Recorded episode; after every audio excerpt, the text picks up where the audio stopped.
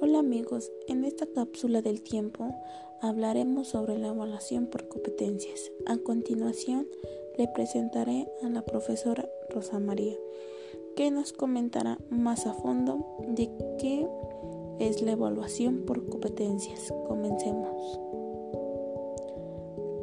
La evaluación de aprendizajes de competencias ha estado en discusión. Se ha considerado un reto para la formación en los diferentes niveles educativos.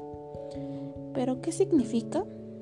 Es el proceso que conlleva la integral de la persona hacia el aprendizaje, del desarrollo de competencias y la evaluación. De igual manera, se puede trabajar en dos conceptos. El primero, evaluación formativa. El segundo, evaluación sumativa. Hablaremos de la evaluación formativa.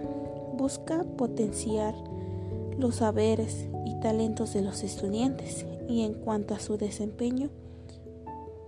Y la sumativa tiene que ver con los resultados del desarrollo de las competencias.